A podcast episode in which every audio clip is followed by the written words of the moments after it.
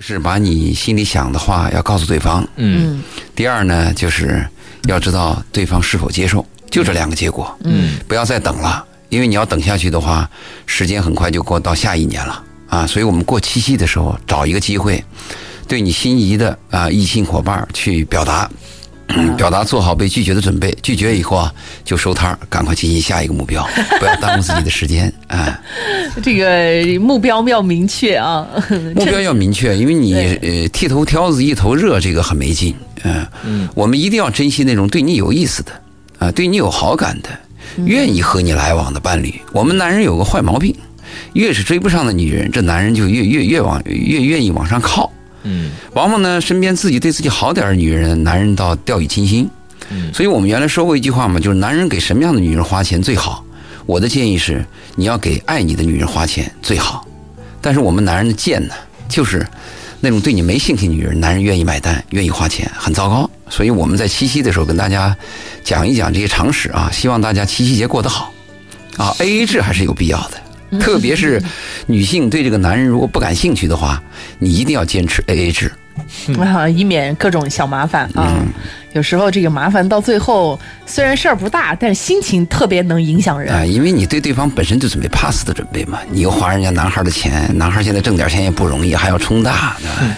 那准备 pass 了，今天就别接受邀约了。这么一个好像有各种意义的日子，不要确认一下，呃，确认你要知道人的满足有两种满足，一种满足就是获得的之后的满足，就是我终于获得了，比如我感叹，哎呦，我终于考入大学了，收到大学的通知书，我很感叹，哎呦，终于这个女孩喜欢我了，我感叹。还有一种满足就是彻底被否定了，你也死了心了，这也是一种满足。最怕的是，我不知道对方到底怎么样，而我呢，总是有各种想法，这个很糟糕。嗯，所以呢，我倒是觉得七夕节的时候把它搞定啊，呃 把这个把自己也搞定看不看《。延禧攻略》啊？不看应该不看吧？不看，没有因为你刚才谈到那个人物，我突然想到了，就是里面有一个悲剧，就是什么呢？就有一个人他喜欢一个人，但是他他以为对方也喜欢自己，然后他就这样以以在以为喜欢当中过了大概五到十年的时间，当他最后一刻发现对方并不喜欢自己的时候，他崩溃了。啊，有这种事情，在我们生活当中有很多这种女人啊，释放那个烟幕弹。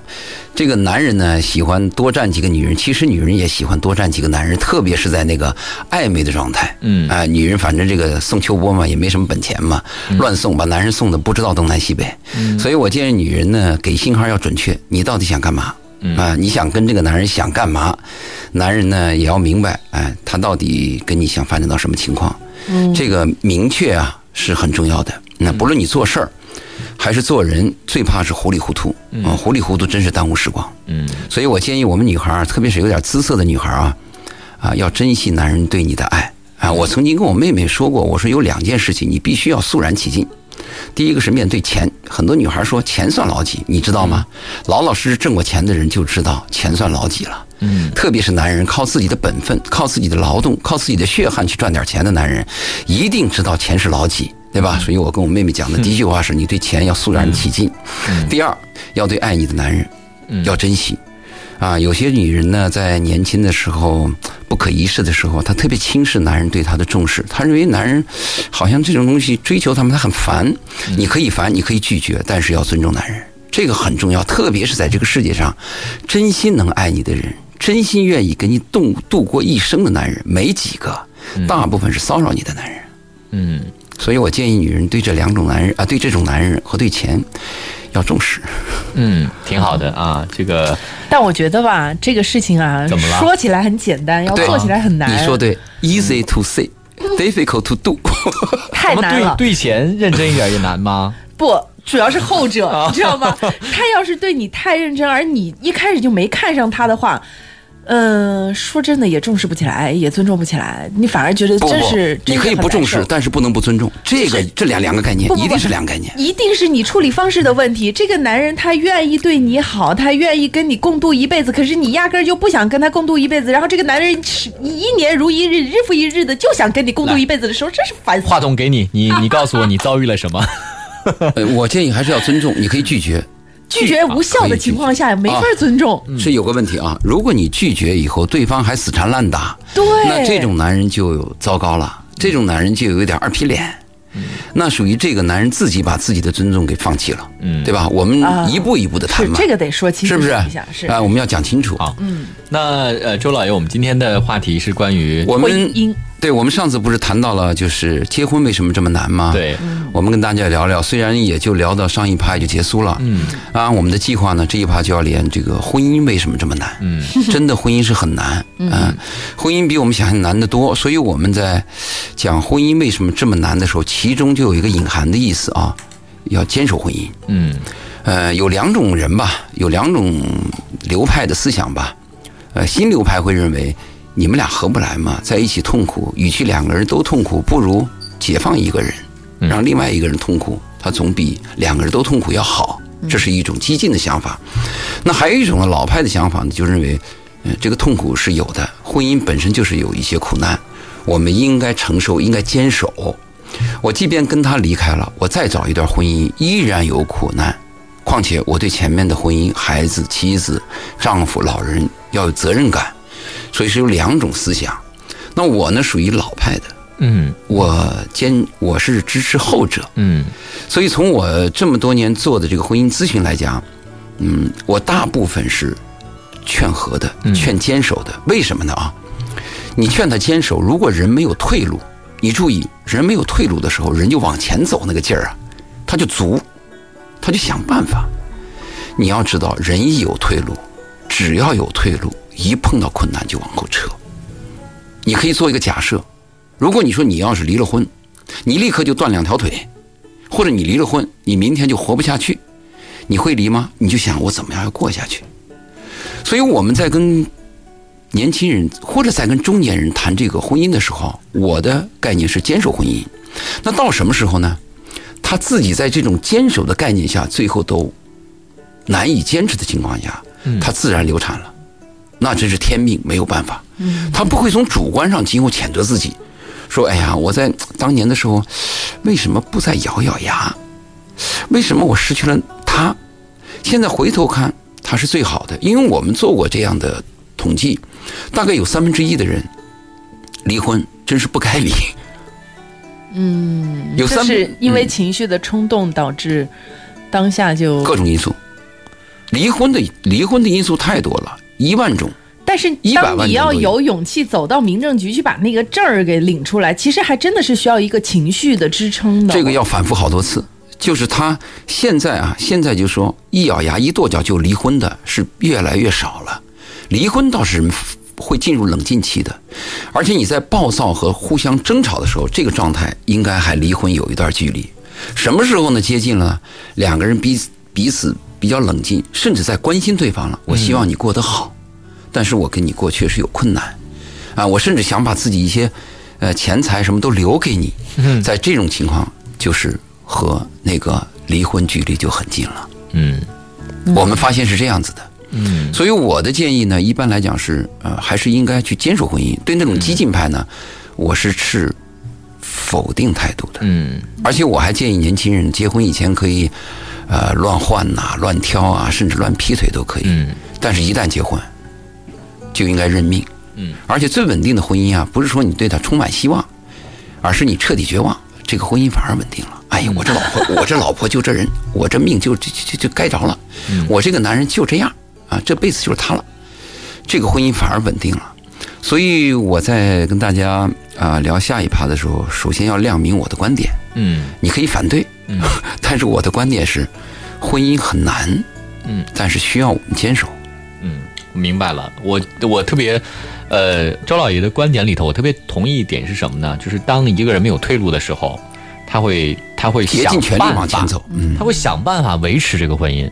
就是如果如果我一离婚，我现在的工作、我的生活还有我的孩子全部都要失去，我有很大的损失的时候，他真的会想办法把这个婚姻往好的方向去走。嗯，但我更同意一点是什么呢？当我一努力过一切的行为的时候，我仍然觉得我应该离婚的时候，那离的时候也会觉得没有遗憾，毕竟我已经做了最大的努力了。嗯，我觉得这种状态是最好的。呃，离婚遗憾不遗憾啊？这个在当时啊，嗯你是很难以下结论的。我们有句话这样说：盖棺定论。什么时候你对过去的事情可以肯定和否定呢？嗯就是在你死的前一段时间，你回忆吧。你像我的有的朋友，他在离婚的时候来咨询我，我给他一个建议，我说你可以等你的妻子她熟睡的时候，她睡着了，你就这么看着她，看她她真睡着了，你看她十分钟，你再看看他睡在他旁边的孩子也睡也也睡熟了，你还可以离婚，你下得了这个决心你就离，嗯你去试试看吧。很多男人，其实很多男人的心是非常软的，啊、有些男人这样说，就是我的妻子一忍再忍，所以我至今于心不忍。其实男人的心真的很柔弱的，嗯，很多男人在我这种建议下，他们看着自己熟睡的妻子和孩子，十分钟以后他下决心，我就跟着女人过一辈子了。那反过来呢？女人看男人呢，也是这女人看男人的情况比较多，我跟你说，这个女人和男人还真不一样。这个婚姻当中，过去我们说是好像是男人有那个主动性啊，嗯，其实我在现在咨询当中，我发现啊，把男人踢出门的女人大有人在。嗯哼，女人感情用事，男人往往在大的问题上相对比较理性。你去公安局做个调查，刑事案，男人如果是个杀人犯，他会有预谋，他会想退路。这个女人啊，你看她那个暴力案件，是一咬牙跺脚，有时候一激动就出了事儿，接着就后悔。而且女人在这个呃呃这个把男人踢出去的话，有大部分有两个原因，一个原因呢就是女人有那个第三者啊不，女人第三者是第二位的，啊嗯，女人的第一位是瞧不起自己的男人。啊，他老跟隔壁的老张比，她说：“你看隔壁老张又换车了，你看看你，你看隔壁老张又换房了，你看这个女人很糟糕，她总是从这个从这个角度去比，她最后把把自己男人比的真的抬不起头来了。嗯其实如果是这样的女性，你会发现她不光比男人，她会比所有的东西，她都要比，很讨厌。就是我觉得是男人也要女人的比呀，天性吧，包包也要比孩子也要比呀，各种比。她瞧不起自己男人，这个、啊。这种一般来讲，在婚姻咨询当中，我如果了解到这个情况，而且确认这个女人是轻视自己男人的，而且有极度的有有些这个持续的时间，我倒是默默的，也也不要太明显，嗯。我倒是支持。支持离婚。啊，因为这样的婚姻是没有幸讨福的。你。女人讨厌男人，你真的把你啊看得一无是处了。嗯。男人如果瞧不起这个女人，过一段还有怜有那个怜悯之心，嗯，女人是没有的。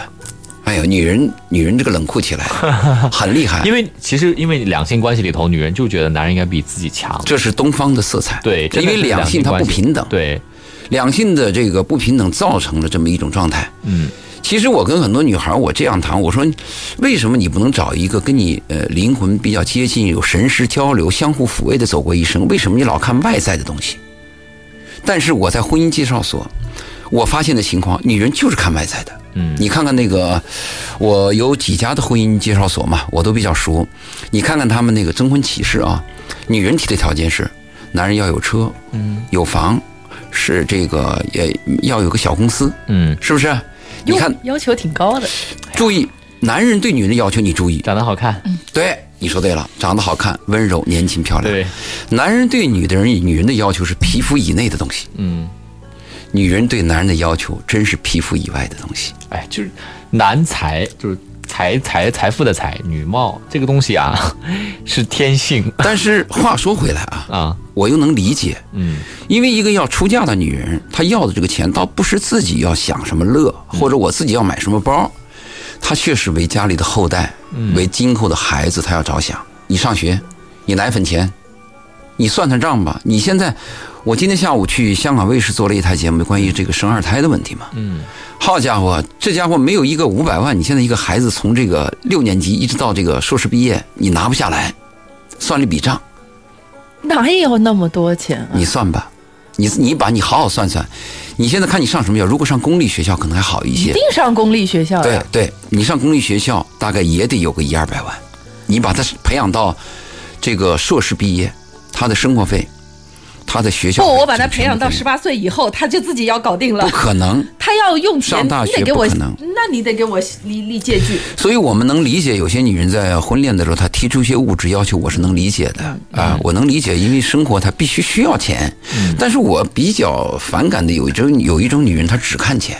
啊，哎，我把它放在一个最重要的位置，唯一的位置。唯一的位置。对，这很可怕。哦，这是不太合适的。呃，我倒是认为一个成熟的女人啊，应该懂得钱，啊。我们说淑女可爱，其实淑女不可爱。淑女是第一不懂钱，第二不懂性。一个成熟的女人应该是第一要懂钱，第二要懂性。这个懂得钱的女人应该是个比较成熟的女人，但是我们希望一个可爱的女人呢，在懂得钱的基础上，还要懂得有比金钱更可贵的东西，那就是爱。那这种女人就更可贵了。所以我们在谈到这个婚姻的问题的时候呢，刚才我们扯到这儿是吧？实际上我们今天跟大家谈的呢，就是嗯，婚姻很艰难啊。从我的理解来讲，婚姻它的艰难，首先它的基础就是结构造成的。嗯婚姻的基础结构不是说我要对你好，是你要对我好，而且各自在为自己的利益打打算盘。从刚开始选对象的时候，我想贝贝你一定征求过你爸的意见、你朋友的意见呀，或者什么移民今后你也会征求你妈的意见，看看看这人怎么样。起码你要了解一下对方家里三代有没有什么遗传病，有没有什么拖累，有没有什么给你带来麻烦的吧。婚姻它这个基础它是利己的，它是要利益交换的。我在一次那个婚礼主持上的时候，我问过新娘，我说你会永远爱你的丈夫吗？就跟那个阿姨杜阿姨杜，我会我会。我说你的丈夫有病了，你爱他，我爱他。你的丈夫有一天破产了，我爱他。但是我问了一句话，有一天你的丈夫突然有一个外遇，怎么办？你还爱他吗？他马上就说 no，也就是说侵犯了他的利益。所以婚姻它是有条件的，有利益交换的，也就是说两个人各怀着自己的心，各怀着自己的盘算在交往的。嗯两个，嗯、心里边都打着小算盘的人，你说长期生活能不出问题吗？嗯，这是您觉得首要的一个原因。不是，我觉得，嗯一鸣你一定也会觉得，嗯你今后在选人的时候，贝贝在选人时候你不考虑吗？你不会考虑单想我去爱他啊，我愿意帮他，我无条件的我帮他，不是这样的。婚姻的本质它就是一个利益交换。我们说的好听一点叫互相帮助，说的实质一样，它就是一个利益交换。你没有这个利益交换，你的婚姻很难持持续下去的。当然，我在讲这个话的时候，肯定会受到很多听众的抨击，因为他是出于那个爱情的角度，嗯啊，说我们把婚姻讲的这么低级啊，我是以爱情为前提的。你注意啊，如果以爱情为前提的婚姻，在我的咨询当中，就是瓦解的概率是最高的，嗯因为爱情它是一个冲动的指数，它今天有，它明天可能会没有啊，会荡然无存的。嗯但是利益不是，利益它会持续的很久。嗯，只要利益链还在，这婚姻当然的了哈。当然了，嗯，好，呃，这个我们这个请到周老爷今天在七夕呢聊一聊婚姻为什么那么难啊？其实潜台词是如何更好的坚守我们的婚姻。大家可以通过两种方式来跟我们进行互动和交流。第一种呢是通过我们的直播间电话八八三幺零八九八八八三幺零八九八。如果您自己或者你身边的朋友有婚姻方面的困扰，或者是感情方面的困扰。周老也有非常丰富的经验可以帮您解决，嗯，同时也或者可以给给到您一些对对参考意见，让您来选择最合适自己的方式。嗯嗯，八八三幺零八九八。同时呢，您也可以在微信当中搜索我们的公众号“文化很有料”啊，材料的料，料理的料，文化很有料。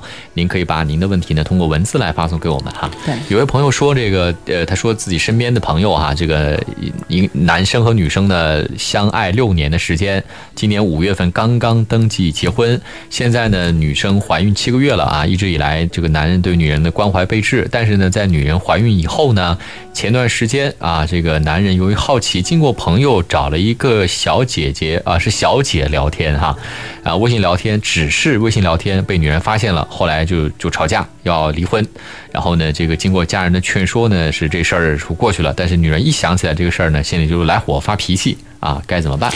她缺少一个培训的过程嘛。嗯如果在培训过程当中，我们有一堂课专门谈过一个问题嘛，就是婚姻当中有一个杀手锏，嗯就是出轨的问题嘛。嗯，呃，其实还没出轨呢，精神出对轨。他这个，他这个是没有证据的嘛，是啊他只是聊天，但是聊天下一步很可能嘛。嗯但这个出轨啊，我们也做过研究和调查，我们发现一个一个一个问题，嗯。这个出轨啊，有相当一部分程度的人，不是他愿意出轨，是被动出轨。他就出轨了。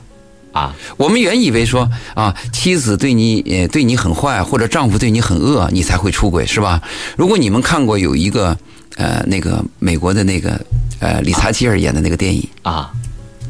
他专门就讲的那个出轨，啊，他他的妻子对他很好，家庭很幸福啊，丈夫对他很好，孩子也很对他也很好，丈夫对他也英俊也有钱，嗯，但女方就是出轨了。然后呢？呃，他这个故事讲的很好，最后还是坚守了家庭。嗯，他这个电影讲的就是一个道理，什么呢？他讲的出轨有时候是命中一劫，嗯。并不是我有什么原因我就出轨了，嗯。但是你的出轨真的有可能是命中一劫，就嗯。那个命就挨到了，并不是你就想碰到那个人了。对，如果是想出轨都能出轨的话，那可能出轨的几率会大幅上升。对，就是这事儿过去了之后，他还会出轨，因为他就是想出轨。但是跟您刚才谈到的说，他命中就有这么一个出轨这个事儿，他不是想出轨，那是两个性质。嗯啊，你比如说，你这个一鸣，你可以下决心，你可以豪言壮语，你说我会坚守婚姻或者忠实家庭，但是你无法肯定你这辈子出轨不出轨，你真的不能保证，你只能说我有这个决心。嗯，但是事情怎么样，那有时候，人在做天在看。。但是有些人可能是连这个决心都不会下的，对吧？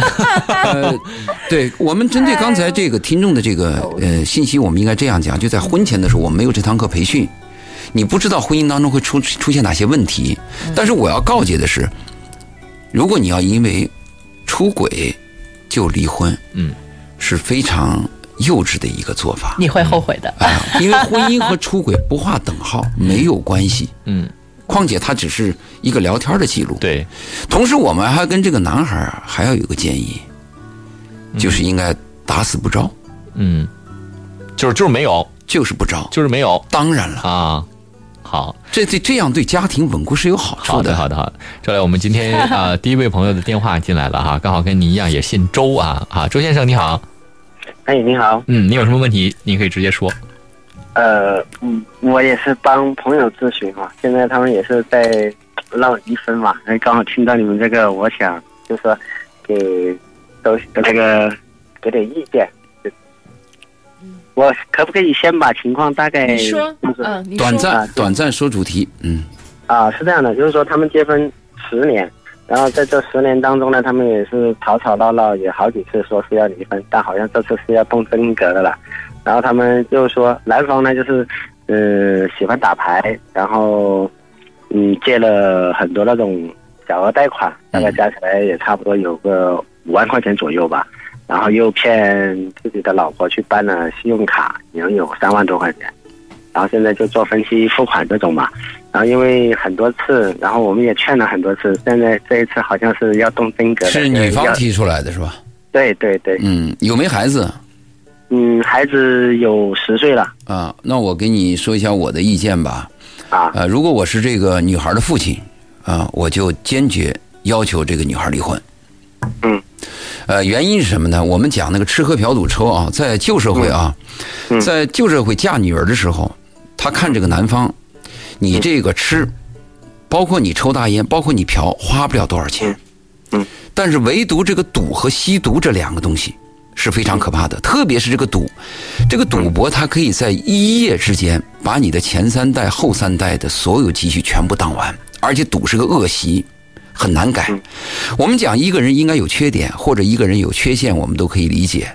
但是我们最害怕的是一个人有恶习。嗯，我们也讲过，婚姻就是对方最大的恶，你能容下来，我们这个日子就过下去了。但是这个恶你容不下来，它不但波及到这个家庭，它还会波及到这个女方的家庭，还会波及到孩子，因为他只要有这个恶习，他下面会有更恶的东西，比如说欺骗。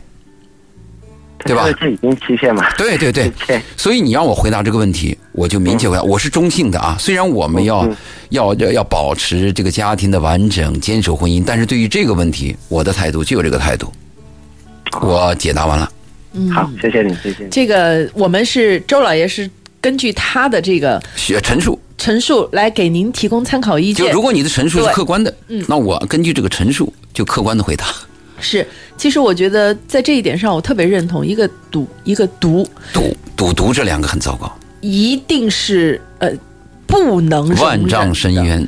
就是真的是我我特别认同您您讲的，我可以包容你很多的恶习，你有一些不良的嗜好，你你在卫生方面可能还有一点问题，你不是那么爱洗澡，不爱那么 刮胡子，不爱捯饬自己，这些都没有什么大问题。这属于缺点？沾染了毒和赌，那那那，我觉得这个是属于底线的问题，这就是碰到了底线，这这婚姻没法儿，我再坚持，他也不可能给到一个好的结果，或者就是我们很难给到一个好就的结果。我们一定要分清，有些人是有缺陷，比如说我个子矮了点儿啊，我眼睛一大一小，对吧？那跟我的品德没关系，对吧？我们也知道有些人一定有缺点嗯啊，比如说我动作比较慢啊，比较迟缓，反应比较迟钝，对吧？但这种缺点缺陷不影响我们爱一个人，嗯，也不影响我们家庭的问题，是。但是不能有恶习。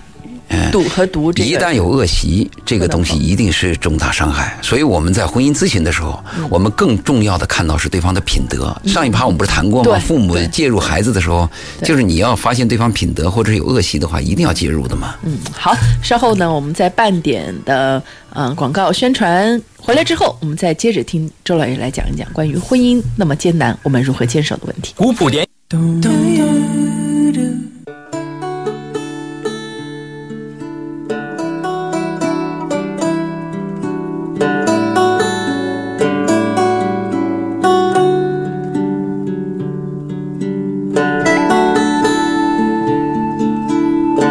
迎大家继续回到我们今晚的文化星空。今天我们把周老爷请到了我们的直播间，在七夕这样一个美好的时刻聊聊婚婚姻为为什么这么这么难？啊。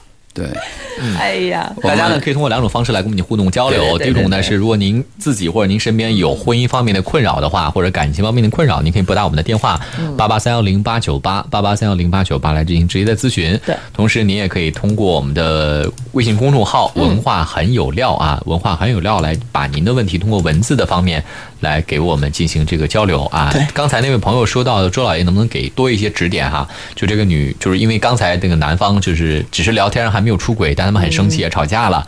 他说这个女孩子怎么样才能够走出这道坎？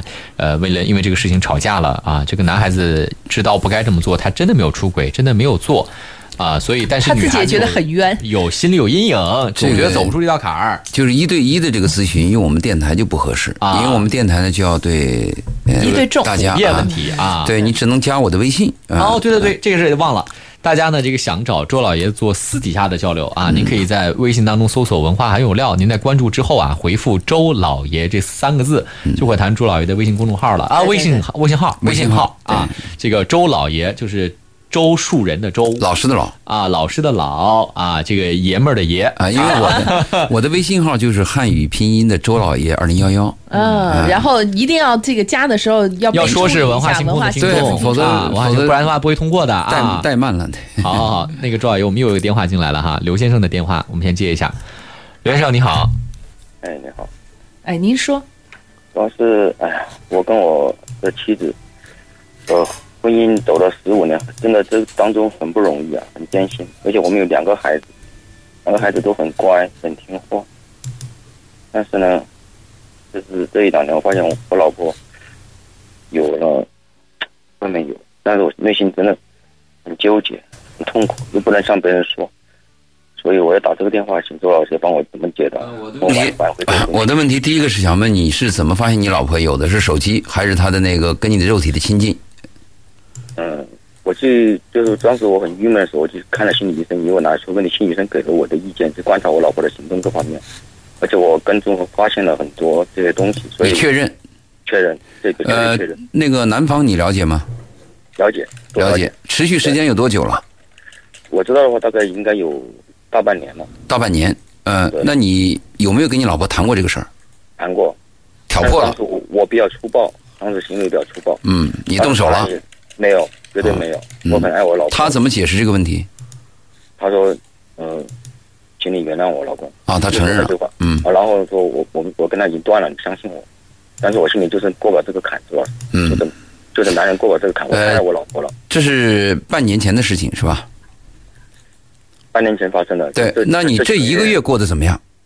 很不开心，两个月过得很不开心。是两个人都不开心不，他比我稍微好像经常劝我，他啊？说老公没事的，明白完全没事。你不开心的原因就是你老婆跟外面的男人有这么一个过节吗？就是因为我我就就是因为我太爱我老婆了，十多年，我你你你你千千万别千万别，哥们儿啊！如果你特别，呃我我反对你这个说法，不是这整个家都是我撑起来的。呃不两回事。我我我怎么了？那怎么两回事？周老师，呃，我这样吧家，付出那么多，我我我再强调一遍，你千万不要说你爱你老婆这么黏，你这个不叫爱，这个叫占有。如果你真爱你的老婆，我跟你说啊，如果你说的那个爱是我理解那个爱，那你老婆过得快乐，我就快乐。快乐，他快乐，她肯定很快乐。那我就快乐，我爱的一个人他快乐有什么不可以？但是问题在性的关系上，男是有男人是有占有欲的，所以在这个问题上你不要谈爱，你就说你过不了这个坎儿，就是因为你老婆跟外面那个男人有一腿，所以你受不了。你一有亲近的时候，你就会想起这件事儿，是就这个问题吗？很简单吗？我是男人吗？我知道吗？所以你不要说爱，这个绝不是爱，这个是占有的问题。首先我们把概念要捋清了，我才能谈这个问题。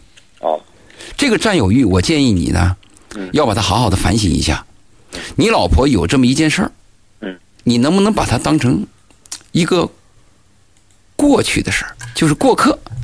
对，翻篇，很多和和家长都说翻篇吧，小刘，你不要去纠结这件事。你可不可以呢？如果我再跟你说一遍啊，假设你老婆跟那个男人没有这样的事儿，有一天你发现你老婆背着你，她自慰，你能接受吗？我老婆不会的，啊，对，我说不会，我做个假设，你能不能接受、这个行为？你能不能接受？可以。看，这就是男人的占有欲的问题。哦我宁愿这个女人闲着，反正不能属于别人。所以我们首先做男人要了解我们自己男人的心理，然后你再去战胜你自己，因为战胜自己是最困难的。如果你要听我的建议，长话短说，你老婆她说她跟那个男人断了，你就要相信她跟那个男人断了，而且在你在你苦恼的时候，她还可以翻过来抚慰你。对对，这就是一个很好的契机。你注意，一定要保持你老婆目前这个状态。哦什么状态呢？就是你老婆认为她对你有所歉疚，还想把这个家维持好，你占上风，千万不敢有一天你把你老婆搞得老娘不干了，你爱怎么样怎么样吧，你就完蛋了这。段时间这段时间就有点这样子了，对，我就害怕这个东西。对对对对对我也害怕哥们儿，我一定要提，就你人在占上风的时候啊，一定要把握这个上风，千万不敢。他很尊重我，平时很尊重我，他也是在偶然机会里面就是这样子。哎呀，我我说，我在把我很痛苦啊，真的兄弟啊，我真的很痛苦、你兄真的你你你痛苦的原因我已经告诉你是自找的嘛。自找的吗？啊，不，这个从本性来讲，我也能理解，很难逾越，很难战胜它。但是你一定要知道啊，当你有一天白发苍苍，你还跟你老婆能够相互呃依附着、搀扶着走在这个大街上的时候，你再回过头来看这一看这一幕，你会发现外遇算老几，婚姻多伟大。谢谢老师，我明白了。嗯，好如果能给你帮助最好我。我我我豁然开朗了，突然间我觉得你昨天那句话说太好了，婚姻我操，外遇算老几，婚姻算算老大。嗯婚姻多伟大啊！对对，你能坚持下来都你十五年呐，哥们儿不容易啊！你看啊，对我其实我这个男人是很重情重义的，朋友都说我这个人很重情重义的。嗯，我我我不是说为一点小事情，就是说我经常跟我老婆说，我胸怀比太平洋还宽广。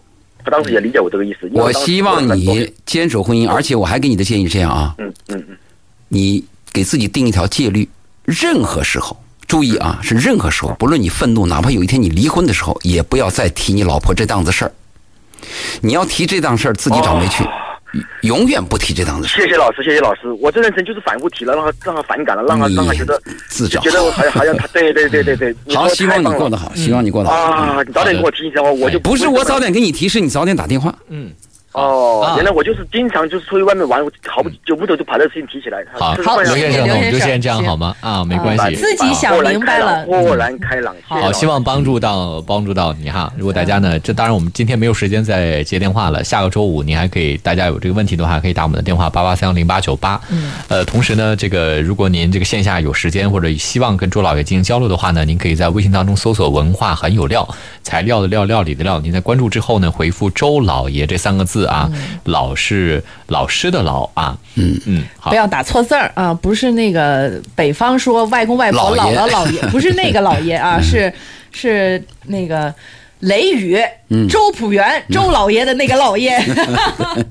这个大家一定要记记住一下哈。嗯，其实你看很多事儿，你能想通了，这个事儿就已经解决了一大半你你。你注意啊，我们是自称为专家啊，其实专家不能解决你的问题，但是专家能起一个什么作用呢？能缩短你的思考。你比如说，我在想，我到底要不要死？要不要听专家一说，明天就死了？专家只能是给你建议以后啊，使你更明确，能把你的一些状态能给你分析一下，但是最终解决问题还是自己靠他自己。你比如刚才这哥们儿，你跟他我跟他说了几条，第一条是不要提这个事儿，对不对？以后永远不提这个事儿。啊，这个呃，这个第二条呢，就是要把自己的这个上风要把握好。你看他能不能做到？他今天可能想通了，他有一天又想不通了。他是反复的，嗯反复的。而且人被伤害，你说他老婆第一天你把我骂一顿，我忍了，好像我做了一件亏心事儿；第二天你又骂我一顿，我又忍了。有一天真的是，嗯，我就这样了，我就不欠你的了，我就是啊死猪，你怎么办？嗯，就垮了。所以，我们不论是做男人做女人，在你这个呃占上风的时候啊，一定要注意保持你的那个优势。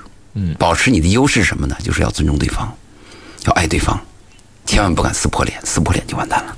嗯你不撕破脸，人对方心里面永远有一点内疚。好，周老爷，时间的关系啊，我们可能今天不能展开说了，您把今天的核心的观点给大家来总结一下。核心的观点，我今天先亮了我自己的观点嘛，就是婚姻要坚守嘛，我反对这个激进派嘛，这是我们谈的一个最重要的问题嘛。